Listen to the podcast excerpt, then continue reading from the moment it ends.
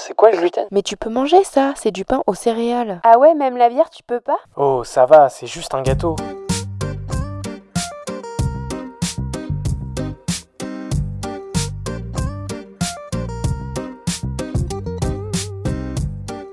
Bienvenue dans le Gloomy Club.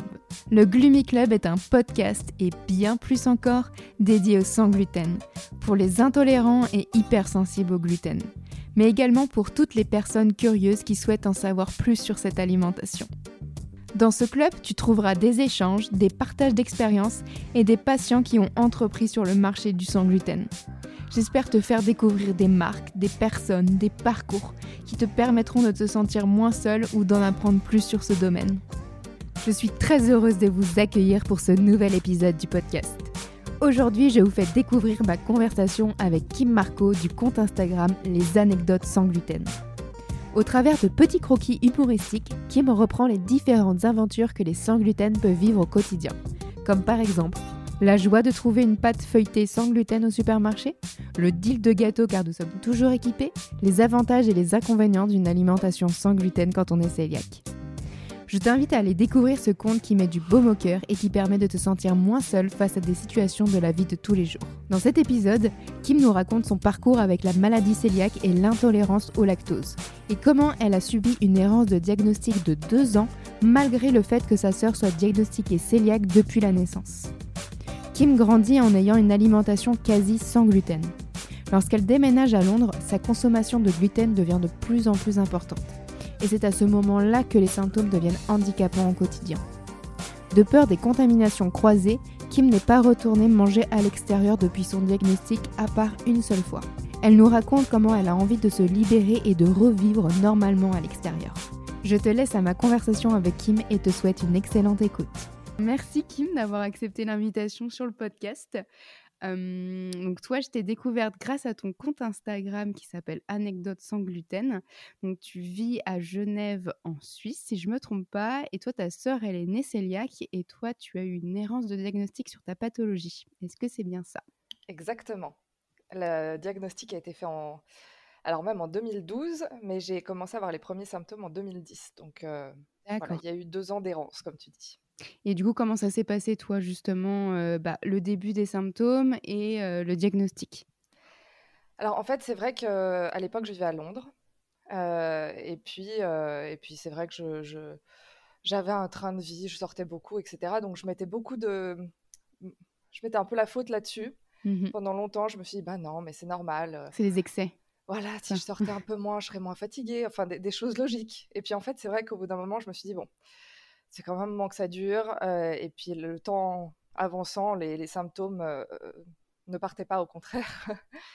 Euh, et, surtout, en fait, j'ai réalisé que mon alimentation a aussi évolué. Et puis petit à petit, en fait, je n'avais pas vraiment l'habitude de manger du gluten de par ma sœur, puisqu'on a grandi en en mangeant très très peu.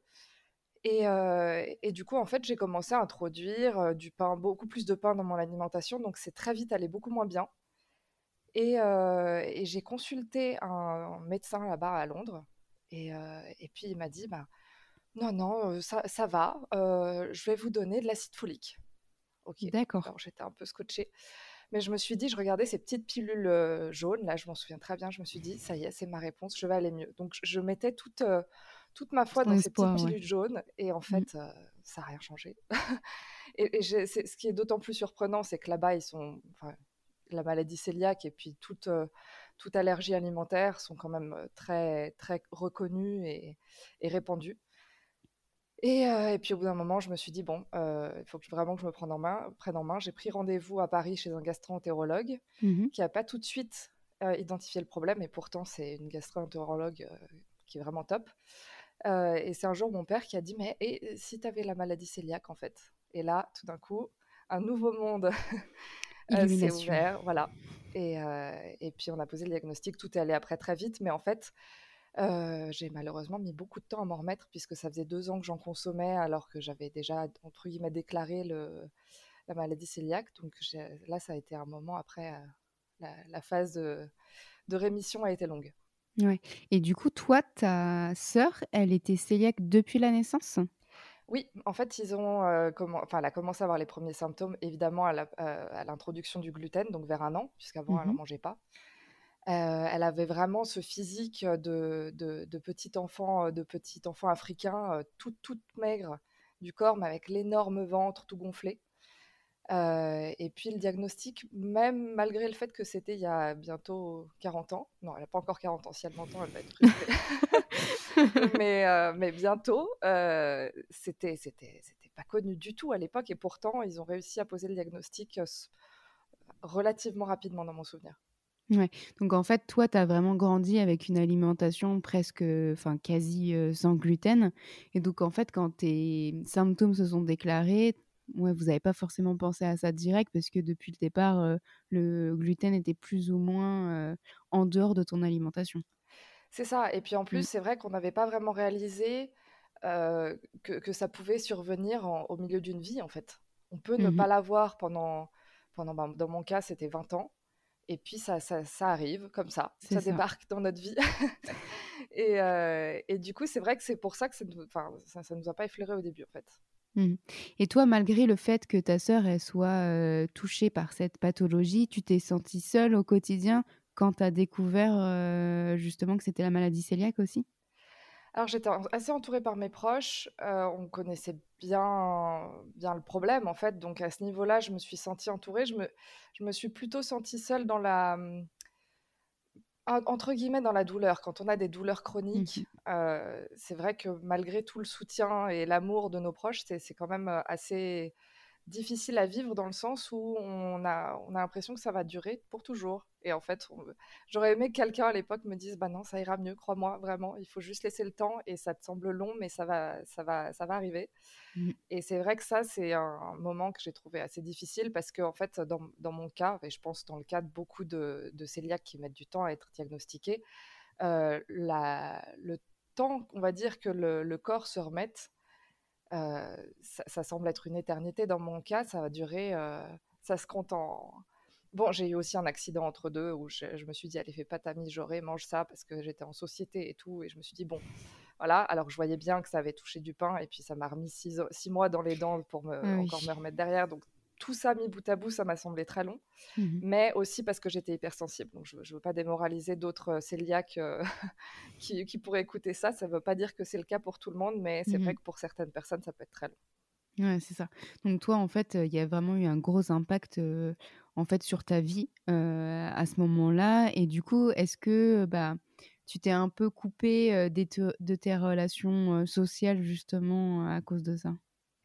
Alors, complètement. En mmh. fait, je me suis pas isolée, j'ai pas arrêté de voir mes mmh. amis, j'ai pas arrêté de sortir ou pas du tout. Par contre, j'ai arrêté de manger dehors. Alors, tout le monde me regardait, oh mais je suis désolée de manger devant toi, mais en fait moi j'étais contente mmh. d'être, de pouvoir être là, de pouvoir en profiter, mais l'idée d'angoisser en, voyant arriver une pauvre salade verte sans sauce euh, qui aurait pu toucher des croutons, parce que souvent ils, l'apportent, il y a des croutons, ah non mais en fait pardon, et puis ils te prennent pas au sérieux, et du coup en fait ils vont juste retirer les croutons et ils te ramènent la même salade. Euh, moi le plaisir il n'était plus là du tout en fait. Mmh. Euh, à partir du moment où je suis arrivée à ce constat, où la, sortie dans un restaurant devenait plus une angoisse qu'autre chose, je me suis dit mais pourquoi est-ce que je m'impose ça? Et en fait c'est vrai que depuis, j'ai réalisé récemment que j'avais pas vraiment évolué, alors que je pense que mon corps, oui. C'est-à-dire que l'hypersensible que j'étais au début du diagnostic, euh, bah aujourd'hui, j'ai tellement retiré tout le gluten de mon alimentation que je pense pas être euh, du tout aussi sensible qu'à l'époque. Mmh. Alors que j'ai pas changé mes habitudes. Donc, je suis en train, petit à petit, de me rouvrir entre guillemets au monde et de d'être un peu plus aventureuse dans, dans ma, mes manières de vivre, parce que c'est vrai que j'ai un peu pris plein de choses pour acquis. et puis aujourd'hui, je pense que je peux me permettre un peu plus de, de liberté, vu que, vu que je suis très bien le régime. Voilà. c'est ça.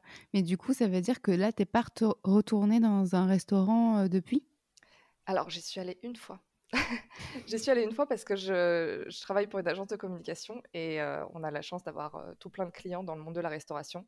Et puis alors tous m'ont dit mais mais on fait quelque chose de spécial pour toi, enfin vraiment mais donc c'est oh, adorable. J'ai beaucoup de mmh. chance. Mais à chaque fois je dis non mais franchement c'est adorable mais ça fait 5 ans, 7 ans, 6, ans que j'ai pas mangé dehors. Donc, non, non, c'est gentil. Et puis, récemment, une, c'est un restaurant de sushi qui m'a proposé ça. Et je me suis dit, ah, le sushi, il y a quand même moins de risque de contamination que dans une cuisine à la française et tout ça.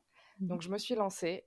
J'ai eu zéro symptôme derrière et j'ai eu un peu ce. Enfin, ils sont vraiment donnés un mal de chien. Ils ont fait ça avant l'ouverture. La cuisine était propre. Enfin, j'ai beaucoup de chance. Ouais, très, très gentil. Mais ça m'a vraiment fait vivre un petit moment, tu vois, de, de liberté. Et ça me donne encore plus envie aujourd'hui de, mmh. de, trouver des solutions justement pour, euh, pour revivre un peu plus normalement à ce niveau-là. Ouais, c'est ça. Et, et justement, peut-être bah, commencer par des restaurants qui sont 100% sans gluten comme ça, tu as, peut-être moins cette appréhension d'y aller et après peut-être s'ouvrir à des restos qui sont avec gluten mais qui proposent certains plats et de, façon de faire petit à petit, un pas par un pas. Exactement. Mais en fait, c'est vrai que les restaurants 100% sans gluten, tu vois, j'avais même ça à l'époque, j'avais une mauvaise image parce que j'étais beaucoup sur, enfin, tu vois, suivre beaucoup de comptes, etc. Et j'avais j'avais lu qu'un brunch sans gluten dans un restaurant sans gluten enfin, c'était peut-être pas un restaurant sans gluten, mais il y avait un brunch sans mmh gluten en tout cas qui avait proposé à une petite fille, genre 7 ans, tu vois, euh, une petite barquette de pain sur la table à son arrivée et c'était du pain normal. Et là, je me suis dit, mais c'est ah non seulement c'est un scandale, mais en plus, bah, en fait, l'angoisse, elle est toujours là, quoi. C'est ça. Donc, et, le plaisir toujours pas là.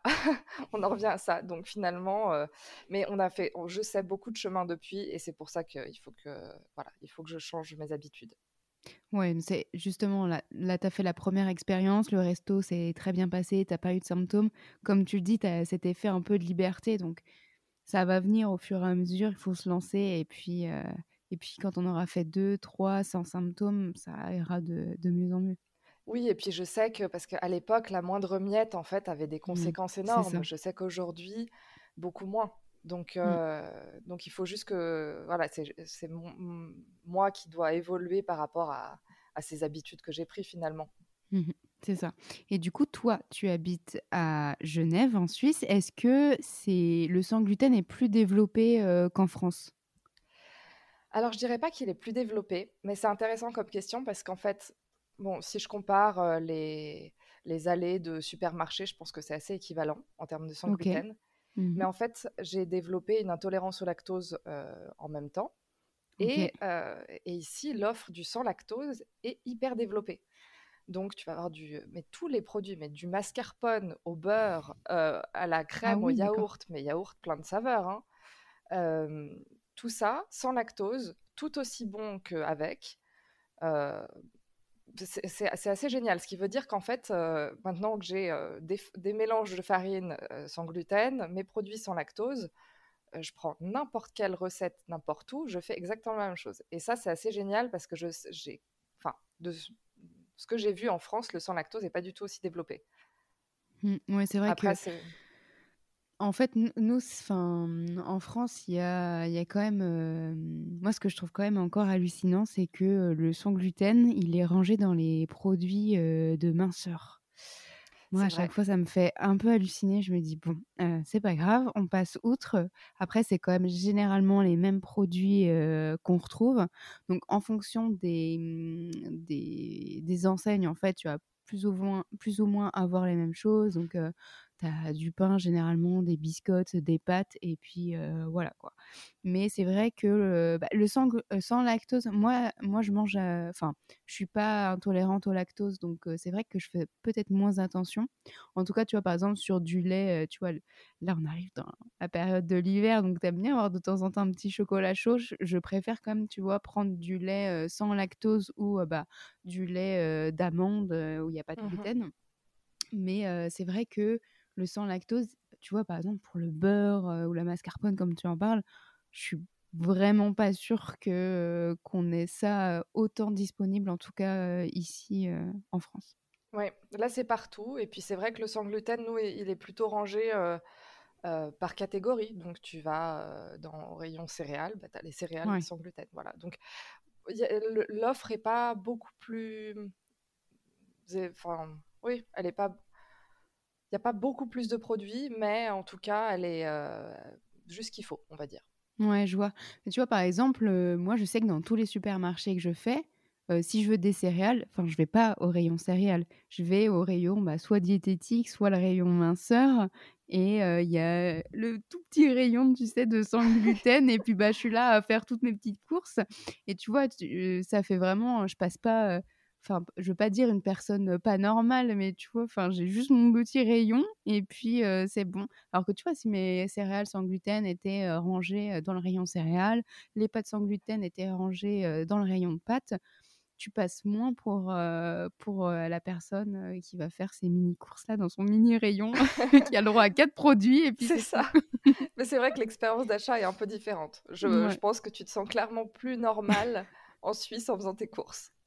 mais tu sais, j'ai été agréablement surprise par euh, l'enseigne. Euh, euh, dans le podcast, c'est pas comme à la télé, on peut dire des, noms de marques, mais tu vois, Super par exemple, bah, nous en France, ils ont vraiment développé toute la gamme sans gluten. Genre, il y a de la bière, de la bière sans gluten, tu as les, les préparations gâteaux.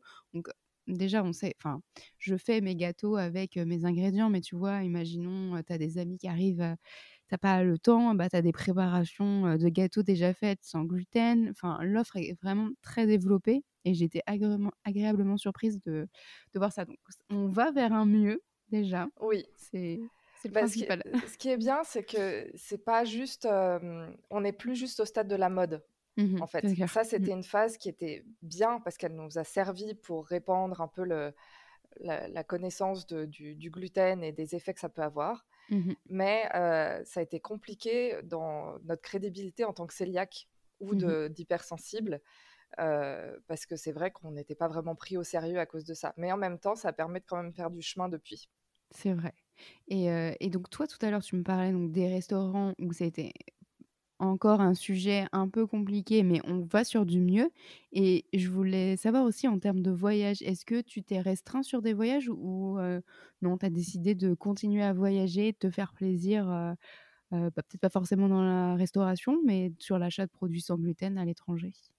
Alors ça, c'est la seule chose qui, qui peut être encore source de frustration. Mmh c'est que je ne suis pas frustrée au quotidien déjà parce que, par exemple, certes, un croissant, je peux jamais en refaire un aussi bon que dans une boulangerie, mais je sais quel goût ça a. Si je compare à ma sœur, elle, le croissant, techniquement, à part des, de rares petits écarts quand elle était petite, elle l'a jamais goûté. Donc moi, j'ai mmh quand même eu 20, 20 années de ma vie à, croquer la vie à pleines dents à ce niveau-là, croquer le croissant à pleines dents.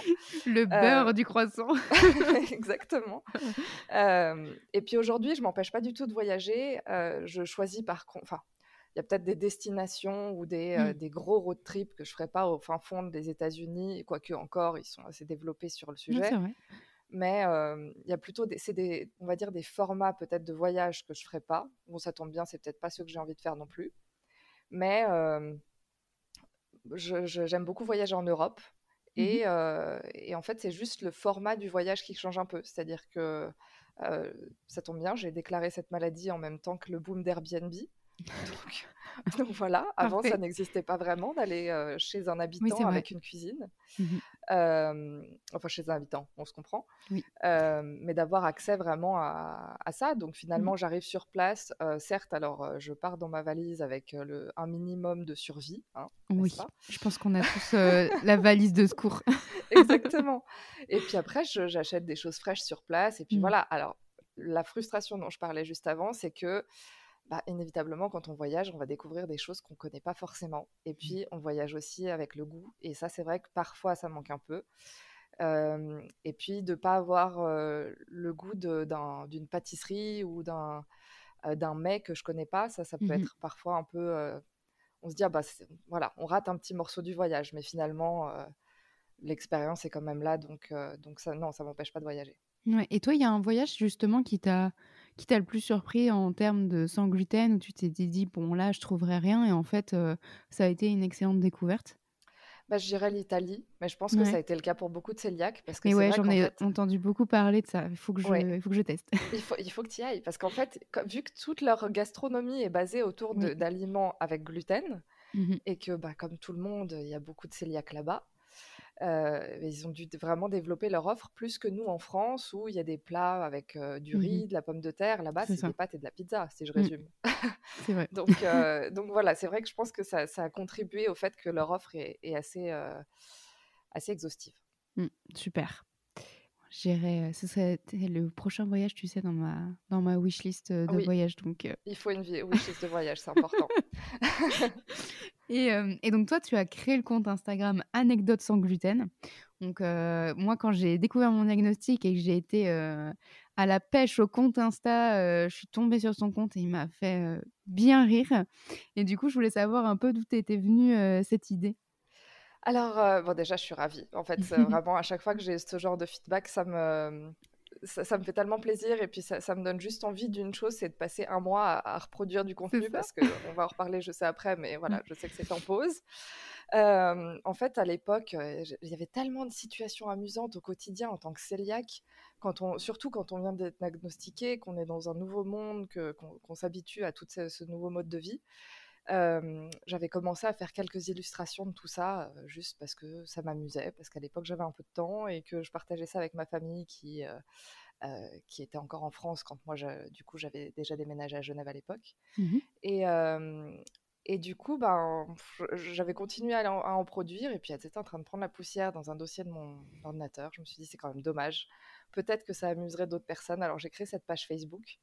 à l'époque, Instagram, c'était plutôt les, les photos de soirée avec des filtres, tu vois. Mmh ouais, je vois très bien. Allez.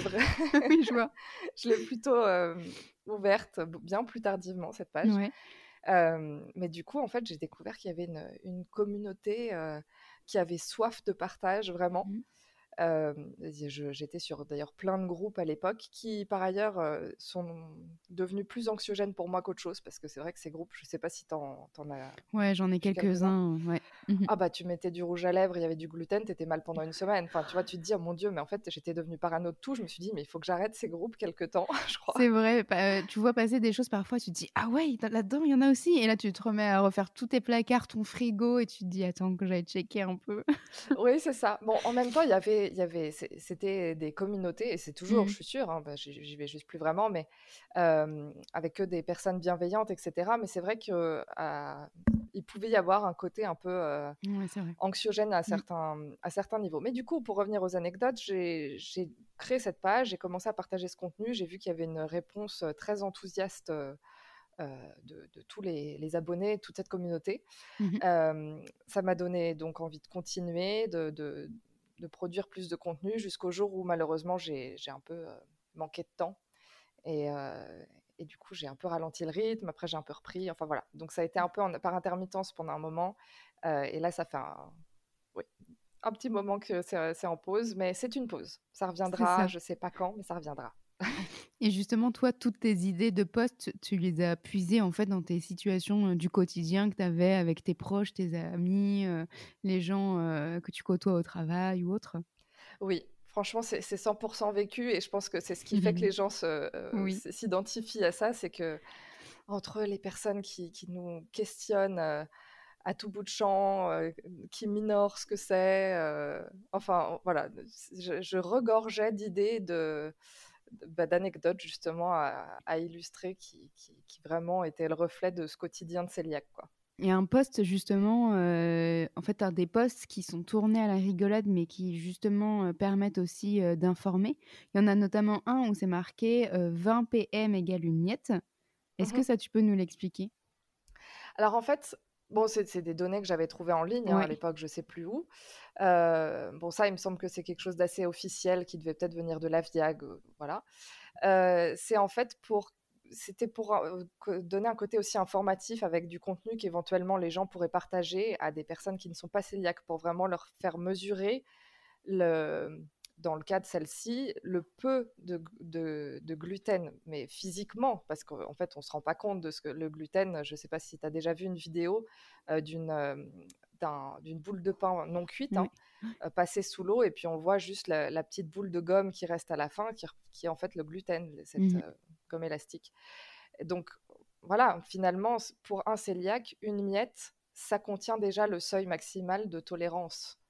et et c'est vrai qu'on quand on est en, société, on va dire, les gens ne mmh. mesurent pas du tout ça. Ils disent Ah, mais si, si, si t'en prends juste un peu, et puis Ah, mais croque juste dans le cookie, ça ira bien. Bah non, en fait, pas du tout, mmh. absolument pas. donc, donc c'était pour essayer d'avoir effectivement du contenu en partie un peu informatif quand je trouvais des faits qui pertinents. Mmh et que, que, je jugeais pouvant aider certaines personnes à, à, faire comprendre aux autres ce qu'on vit vraiment. Mmh. Et tu vois, il y a toute une dimension aussi qui est pas du tout prise en compte par les personnes qui connaissent pas, et ça, c'est tout à fait normal. Mais tu vois, par exemple, bah, ton conjoint, par exemple, qui ne mange pas sans gluten, ne pas utiliser les mêmes ustensiles de cuisine. Typiquement, les cuillères en bois, les planches à découper en bois, c'est des choses totalement à part. Et ça, ça forcément, c'est des choses qui ne se voient pas. Et en fait, c'est tellement important dans le quotidien parce que sinon, bah, parfait, c'est c'est des traces et forcément, ça a nouveaux symptômes dans la vie, quoi. C'est ça. Mais en fait, finalement, c'est toute une mise en place, surtout au mmh. début. parce que c'est vrai que quand je parlais tout à l'heure mmh, de la phase après-diagnostic qui a été très longue, c'est qu'en fait, il y avait aussi la chasse aux traces. Ça. et, finalement, bah, à l'époque, j'avais pas conscience qu'il y en avait dans certains, il pouvait y avoir dans certains jambons. Puis les, étiquettes aussi, l'étiquetage a beaucoup changé depuis. Mmh Maintenant, on a les produits en gras, etc. À l'époque de ma sœur, il n'y avait même pas les ingrédients sur les paquets, en fait. Mmh. vrai. Ça, semble tellement ancestral maintenant comme méthode, mais c'était comme ça. Donc c'est vrai qu'aujourd'hui, on a la chance d'avoir vraiment toutes ces données-là disponibles. mais à l'époque, il y avait encore une, oui, oui, une grosse chasse grosse chasse au gluten. Et puis, mmh ça allait par justement les ustensiles, les torchons. Il y, a tout plein de choses. Et puis aujourd'hui, c'est vrai que j'ai toujours une cuisine sans gluten, mais parfois, il va se faire un plat de pâtes. Et puis, mmh. je vais faire attention à ce que la, poêle soit prélavée avant d'aller au lave-vaisselle et ça va bien. Mmh. Donc, voilà. Tout à fait. Il y a un poste, moi, qui m'a fait beaucoup rire. C'est le poste toujours équipé où on voit une petite dame avec son impair et tous ses, ses, gâteaux et j'ai l'impression d'être d'être une épicerie ambulante en fait dès que je sors de chez moi dans mon sac il y a toujours une madeleine un paquet de cracottes comme ça. Je sais que si à un moment j'ai faim ou je dois aller manger quelque part et que forcément il n'y a pas enfin, il n'y a pas forcément un, plat sans gluten, je vais avoir quelque chose. Et du coup, ça fait beaucoup rire certains de mes amis, puisque parfois, ça va arriver me dire, oh, j'ai faim là. Et moi, je dis, bah, tu veux un truc? Dans mon sac, il y a toujours 1000 gâteaux qui traînent. Donc, ça me fait beaucoup rire. Bah, écoute, tu as résumé, as résumé ce, poste, en fait. C'est vraiment, c'est exactement ça. C'est, je, me déplace. et je, déplaçais, mais c'est vrai qu'encore aujourd'hui, si, si, je, si je parle le matin que je rentre le soir, je prends un sac plus grand pour avoir de la place pour. Et puis, euh, et puis même, je me dis, mais si jamais je suis bloquée sur l'autoroute quelque part, etc., toujours des vivres. Important, crucial en tant que céliaque. On ne part jamais sans rien. toujours des vivres sur soi, ça me fait penser à la Colanta, mais c'est exactement ça. un autre poste dans lequel je voulais qu'on discute, c'est le poste qui s'appelle le marathon des interviews. Et est-ce que tu te prives justement maintenant d'aller manger chez des amis? Enfin, est-ce que c'était le cas avant? Est-ce que c'est toujours le cas maintenant? Parce que je sais que pour la partie restauration, c'est toujours un peu compliqué, mais est-ce que d'aller chez des amis, c'est aussi compliqué ou pas pour toi? Alors, c'est pareil, j'avais mis un, peu un stop complet à un moment. Mmh maintenant, ça m'empêche pas. Alors, pas forcément pour des repas, quoique je l'ai fait il y a, il y a quelques temps.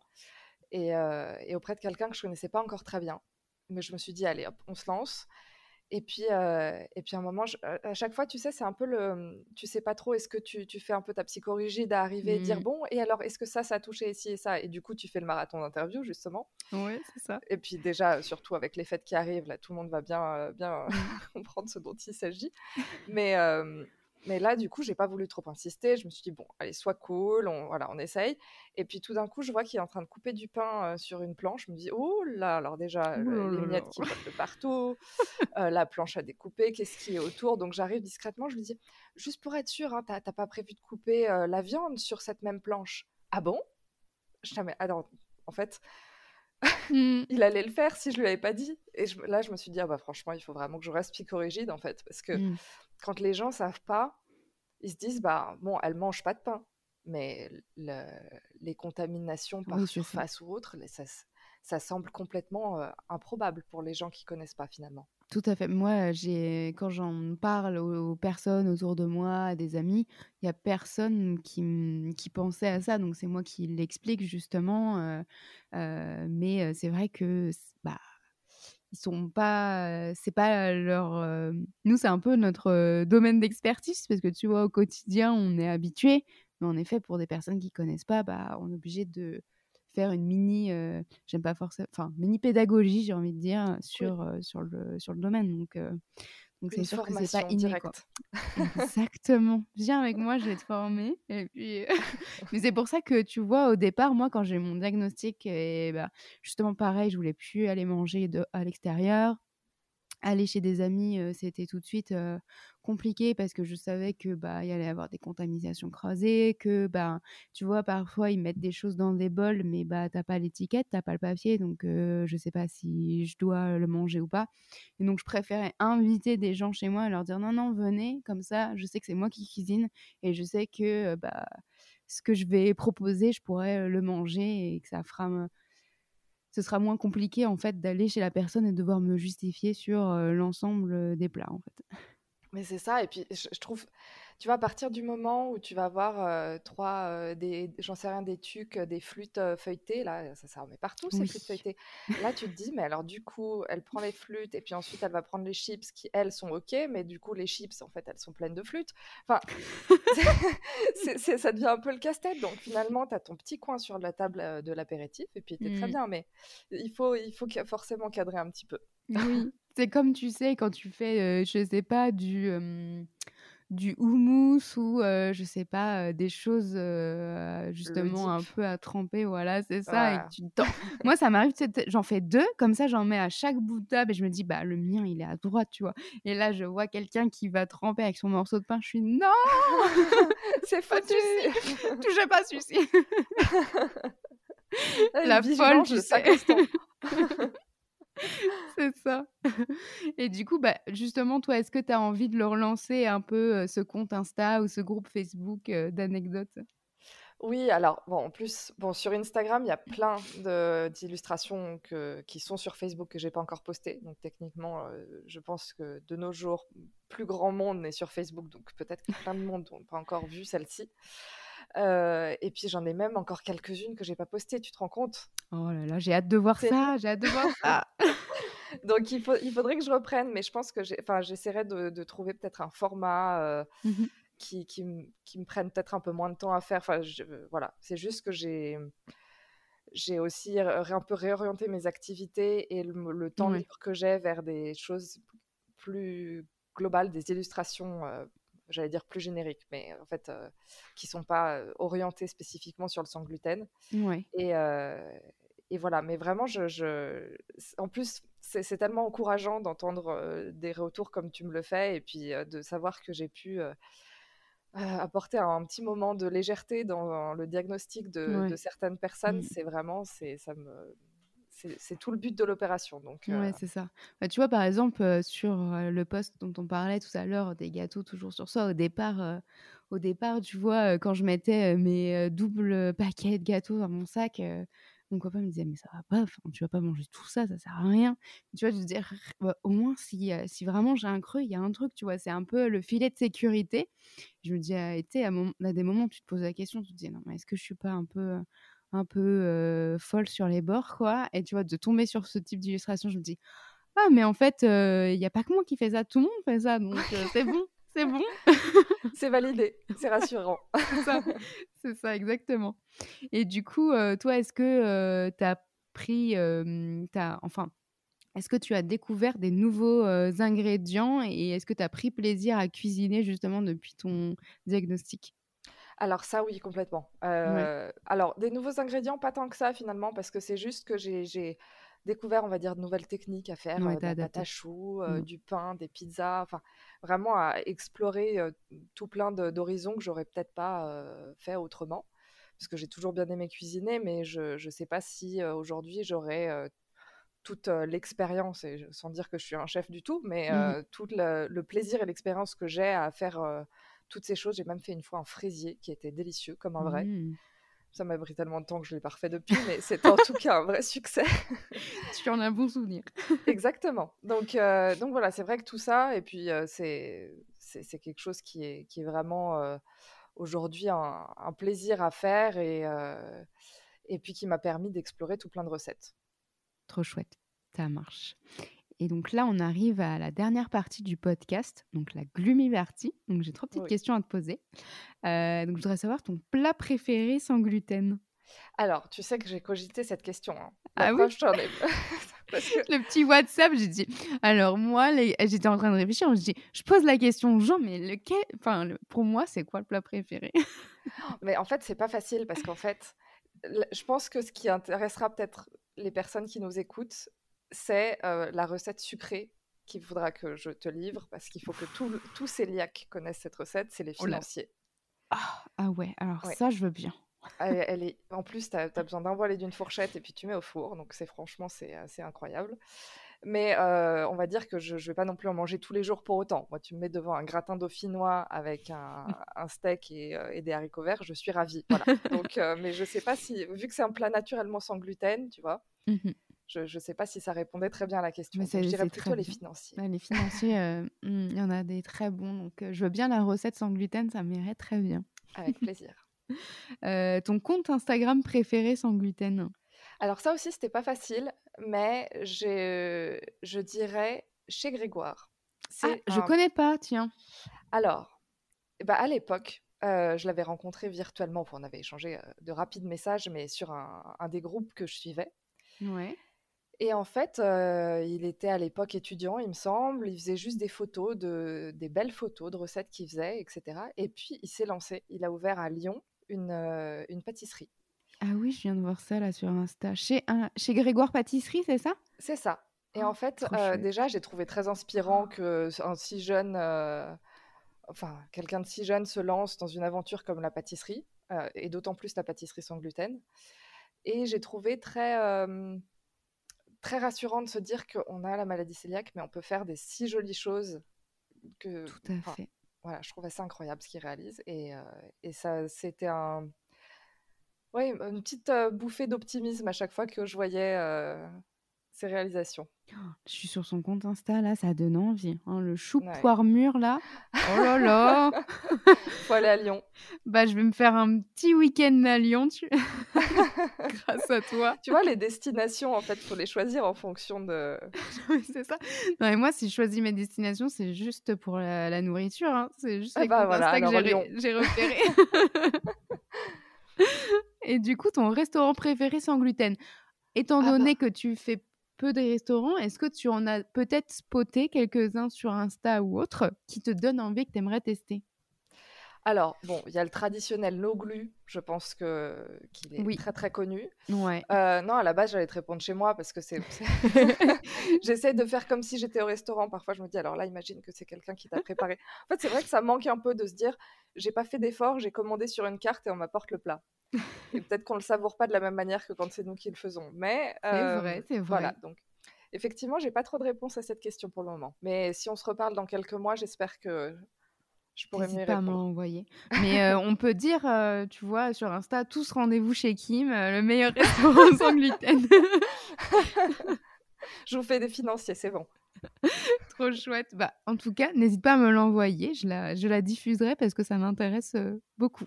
ah bah écoute, avec plaisir, vraiment. Super. Bah, merci beaucoup, Kim, pour, pour le temps que tu nous as accordé et toutes tes réponses. Merci à toi, Lorraine.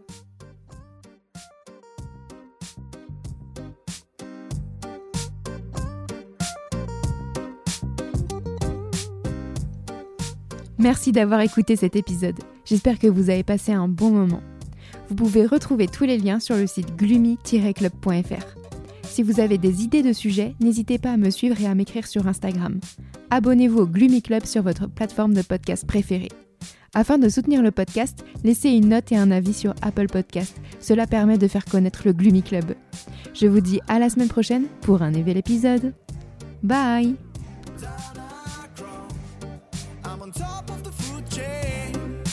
watching you fall,